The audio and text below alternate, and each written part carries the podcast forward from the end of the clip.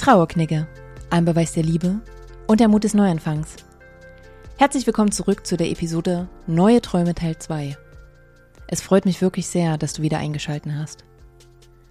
Am Mittwoch haben wir begonnen, über das Thema Träume zu sprechen. Hast du dir Gedanken zu deinen Wünschen und Träumen gemacht? Möchtest du sie umsetzen?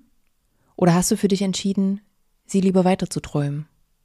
Oder sogar festgestellt, dass es gar nicht mehr deine Träume sind? Du fragst dich vielleicht, was das alles mit dem Thema Trauer zu tun hat. Sehr viel. Denn Trauer ist eine Empfindung, die wir persönlich durchleben. Oft haben wir nicht nur mit einer Form von Leere, sondern auch mit immer wiederkehrenden Gedankenkarussellen zu tun. Gedanken rund um den schmerzlichen Verlust. Ich bin der festen Überzeugung, dass wir uns immer wieder unseren Themen, besonders den emotionalen, stellen und auseinandersetzen sollten. Doch sich dann immer wieder selbst zu sagen, ich habe ein Problem oder mir geht es nicht gut, ist auf Dauer eine Spirale, die keinem helfen wird. Oft können wir uns selbst unterstützen, indem wir ganz einfach die Frage stellen, was kann ich jetzt tun, damit es mir besser geht? Und dabei habe ich die Erfahrung gemacht, dass uns Träume bzw. unerfüllte Wünsche unterstützen können. Denn sie geben uns Halt und eine neue Perspektive. So viel zur Theorie. In der Praxis konnte ich die Erfahrung sammeln, dass es während der tieftraurigen Phase ziemlich schwer fällt, noch einen klaren Gedanken zu fassen. Sich dann einen Plan zu machen, was einem gut tut, wovon man träumt, kostet dann wirklich sehr viel Überwindung. Oft plagen einen dann Gedanken, wofür soll ich das jetzt tun? Oder man ist einfach zu müde. Deshalb möchte ich dir heute empfehlen, Nutze die Gelegenheit, wenn es dir besser geht, um kleine Hinweise an dich selbst zu verfassen. Du kannst dir ganz einfach starten. Du brauchst lediglich einen Zettel und einen Stift. Oder, wenn du magst, verwendest du ein Notizbuch. Meine engen Vertrauten schmunzeln jetzt sicher bei dieser Erwähnung. Denn ich habe tatsächlich einen ausgeprägten Spleen für Notizbücher und auch immer eins dabei. Das ist quasi mein Backup und Rettungsanker, wenn ich mal nicht weiterkomme dann kann ich meine Gedanken quasi einfach durchblättern und viele Mindmaps, also skizzierte Landkarten, noch einmal neu denken. Und genau das wollte ich dir heute mit auf den Weg geben. Zeichne dir einfach eine Mindmap. Du kannst dich entweder in die Mitte skizzieren oder die Aussage meine Träume schreiben und umkreisen. Und dann darfst du für dich überlegen, was deine Wünsche sind. Und das darf in jegliche Richtung gehen. Du kannst dir zum Beispiel Oberbegriffe überlegen, wie zum Beispiel Passion, Karriere, Beziehung, Familie, Erfahrung und materielle Wünsche. Und jetzt kannst du dir für diese Punkte überlegen, was du dir wünschst. Bei Passion könntest du zum Beispiel schreiben, dass du dir wünschst, eine neue Sprache oder Instrument zu lernen. Dann könntest du dir überlegen, was konkret das heißt. Dann können wir nun sagen, deine Passion ist es, Italienisch sprechen zu können und Saxophon zu spielen. Oder zum Thema Erfahrung. Du möchtest vielleicht unbedingt die Polarlichter mal gesehen haben. Oder auf einem Kamel durch die Wüste reiten. Deinem Zukunfts-Ich sind hier absolut keine Grenzen gesetzt. Du darfst träumen, was du möchtest. Wenn du jetzt noch bereit bist, einen Schritt weiter zu gehen, dann stell dir doch die Frage, was ist notwendig zu tun, um dir diesen Wunsch zu erfüllen? Dasselbe Prinzip kannst du jetzt auf die Frage, was tut mir gut, anwenden. Und das darfst du jederzeit erweitern, wenn du einen tollen Moment erlebt hast. So könnte dann zum Beispiel darauf stehen, Spaziergang im Park, deine Lieblingsmusik von Chopin, Dr. Trey, Eric Clapton, Helene Fische oder Iron Maiden zu hören. Je nachdem, was hier einfach dein Geschmack ist. Ein Buch lesen, Tee trinken oder Pflanzen umtopfen.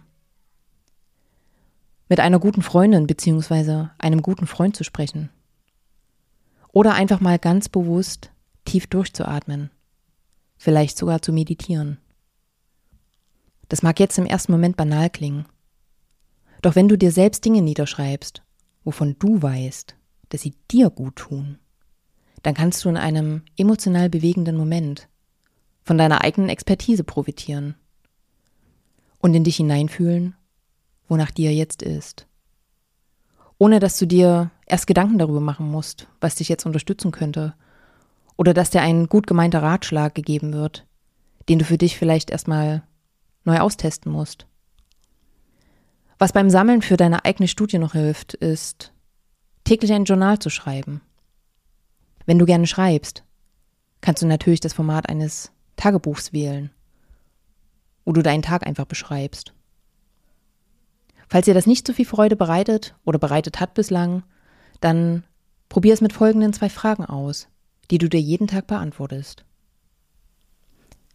Erste Frage. Was war mein schönster Moment heute? Eine Beispielantwort könnte sein, als ich mit meiner Freundin im Park spazieren war. Und die zweite Frage, für was bist du dankbar? Notiere dir drei Stichpunkte. Auch hier gebe ich dir gerne Beispiele, damit du siehst, dass es gar nicht so kompliziert ist. Ich bin zum Beispiel dankbar für den kleinen Spatz, der mir heute Morgen ein Lied gezwitschert hat. Ich bin dankbar für den Kaffeeduft am Morgen. Und ich bin dankbar dafür, heute Morgen gesund in den Tag starten zu dürfen. Wie du siehst, können wir Kraft aus den scheinbar alltäglichen Situationen ziehen. Hier müssen wir gar nicht kompliziert denken. Diese Methode und auch das Schreiben eines Journals hat außerdem zum Vorteil, dass du damit deine Selbstachtung stärkst. Also die Achtung vor dir selbst, der Respekt vor dir selbst, die Liebe zu dir selbst. Das darfst du dir immer wieder gerne vor Augen führen dass alles, was du empfindest und erlebst, bei dir und deiner Persönlichkeit liegt. Nicht dein Gegenüber, deine Freunde oder gar deine Familie empfinden für dich, sondern du tust das für dich ganz allein. Und deshalb darfst und solltest du dir auch, ganz egal in welcher Phase deines Lebens du stehst, dir das zugestehen. Es geht darum, für dich ganz allein einen Weg zu finden, womit du dich wohlfühlst. Und dabei ist es wichtig, den Fokus gänzlich auf dich zu richten, unabhängig von deiner Verlustsituation. Wenn es dir schwerfällt, dich so konkret mit dir selbst zu beschäftigen, kann ich das verstehen. Wenn du prinzipiell ein aufgeschlossener Mensch bist, dann hab keine Scheu davor, eine vertraute Person zu fragen, ob sie dich dabei unterstützt. Vielleicht trefft ihr euch einfach mal auf ein Getränk eurer Wahl und sprecht über eure Träume und schreibt sie auf. Das macht dir den ersten Schritt sicherlich einfacher. Sich inspirieren zu lassen tut immer gut. Und wer weiß, vielleicht erinnert sich deine vertraute Person auch an Äußerungen aus deiner Vergangenheit, die du jetzt gar nicht mehr auf dem Schirm hast. Und dabei kannst du sie jetzt nochmal überprüfen. Sprich, ob du dich freust, daran erinnert worden zu sein und es in Gänze in Vergessenheit geraten ist, oder ob du merkst, dass dieser Traum kein Wunsch mehr für dich ist. Auch wenn du bislang vielleicht nicht der Typ fürs Schreiben warst.